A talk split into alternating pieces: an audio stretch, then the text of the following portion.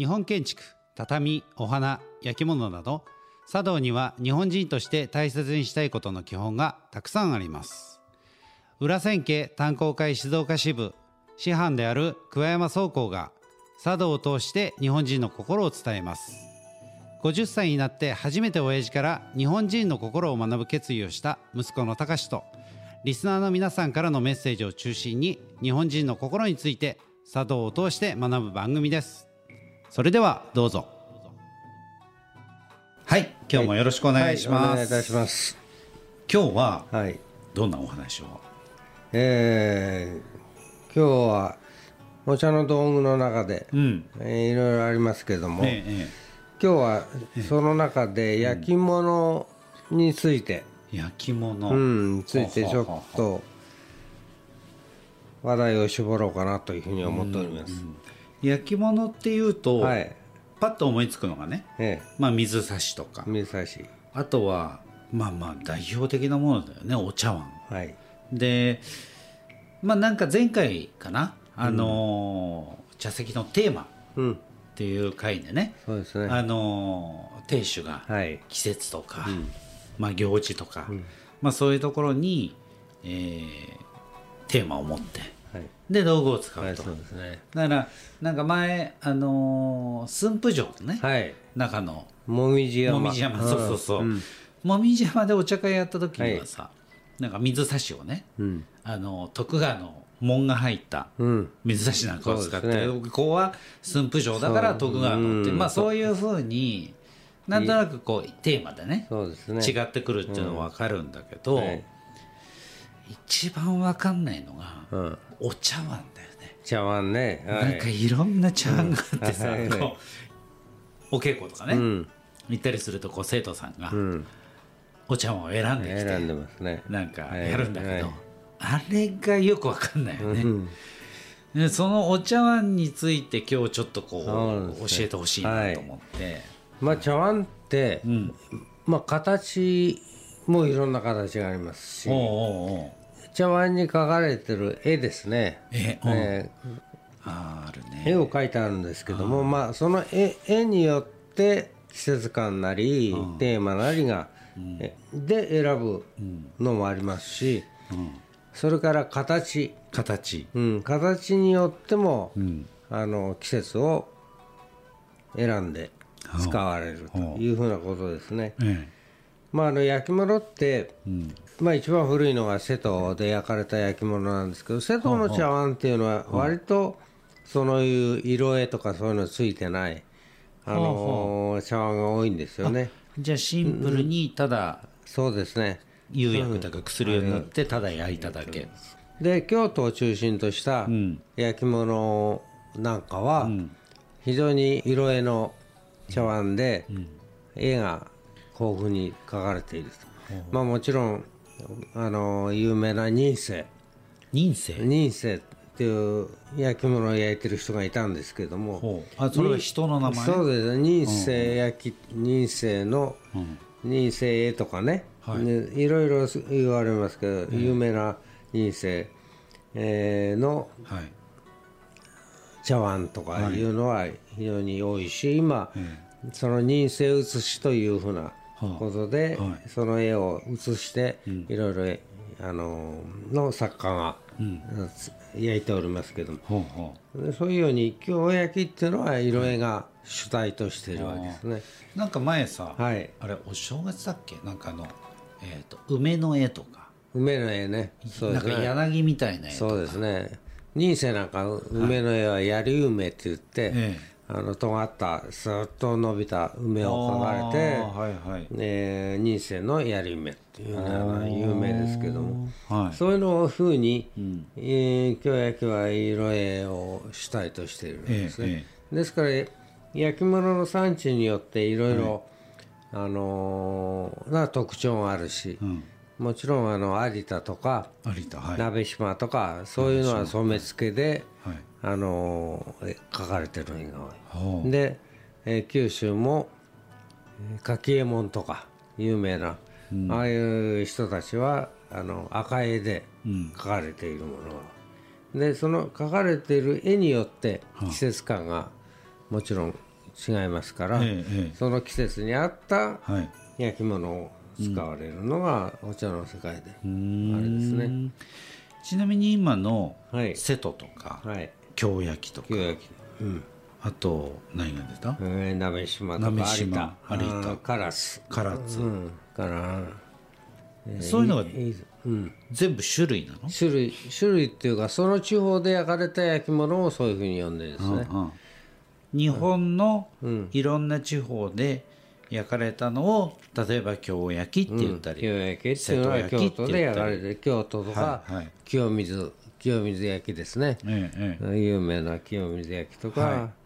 えー五条坂で焼かれたものとか、そういうふうなものを京焼きというふうに呼んでますね。え日本の中で、日本で焼かれた焼き物のことをなんなんかな？和物というあ和物ってはい。あじゃあその和物の中に、うん京焼きとか、そうですね。瀬戸焼きとか備前とか萩とか萩とかとか。そ,、そうねいうのがえーもちろん瀬戸もそうですし、はい。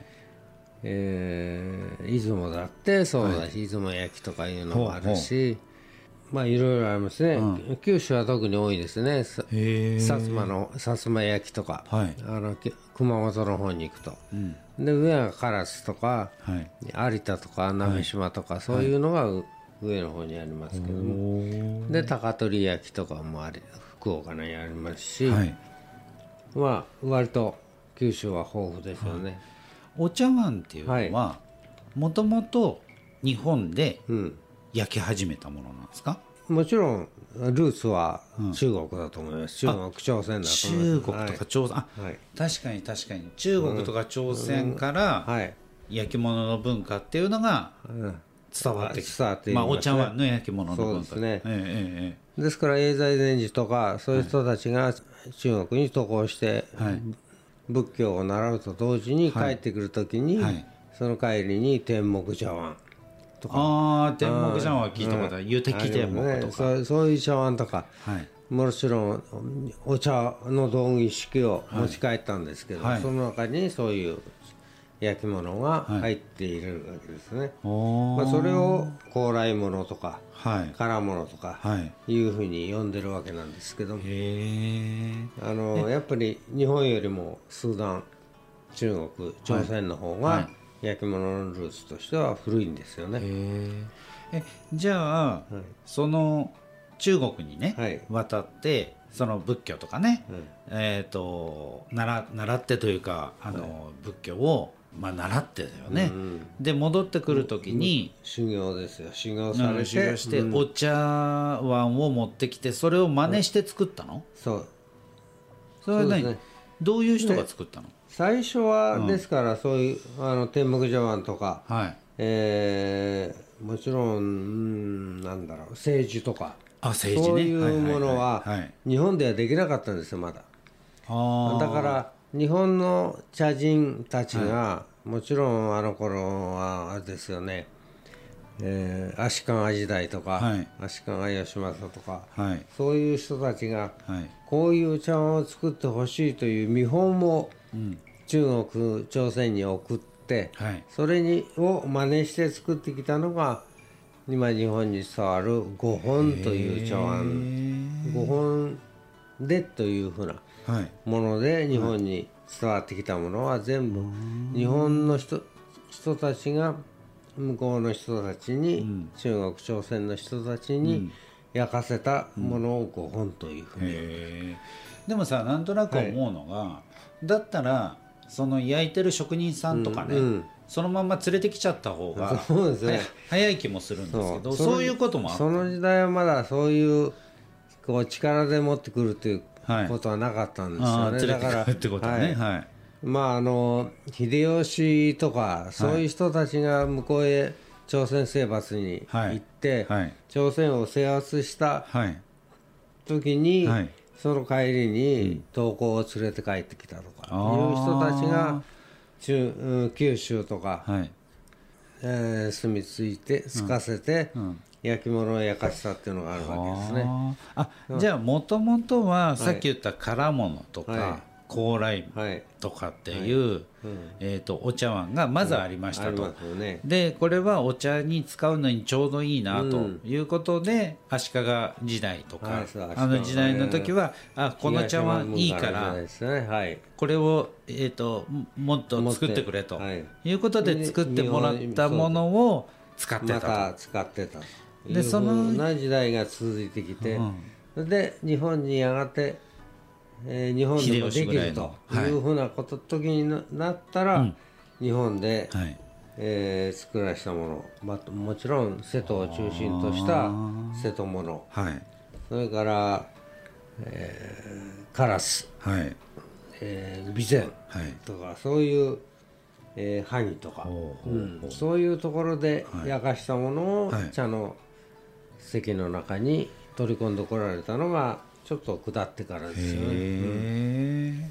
じゃあまあそういうふうにこうでもそうするとよくほらあるじゃない。お茶の道具のねうん、格ってあるじゃない。格がありますね。格が高いとか、はい。まあ低いっていう言い方はちょっとあれかもしれないけどこれが格式が高いとか格が高いとか、そういう意味では和物よりもその唐物とか高麗物とかの方が格が上、上です。一あ番高いんですよね。あはい。唐物天目茶碗なんかは、手前自体も、えー、ダイスのお手前に使ったりはいはい。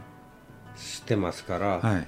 えー言ってみれば真の道具ということですよね。ああ真行僧に対してはいははい。真の道具。あそうか、高い方から真行そうなんで真のお手前の時に使うものがに使うの。が唐物唐物あもちろん今言った天目茶碗もしあはかり、い。はい。それから、えーと茶入れ。はい。茶入れもはい。唐物の、はい。であのー分輪とか、はい。出すとか、はい。そういう形。もちろん型付きもあるでしょうけども、そういうものを一としてるわけですね。真の道具として。あ各各うんやっぱ格は一番上って。あなるほど。だから真のお手前に対しては、そういうものを弱物は使わないということですね。そうなんですね、だからやっぱりこうその真似を真似をしてっていう言い方は失礼かもしれないけどまあもともと中国とかで作っていたものを、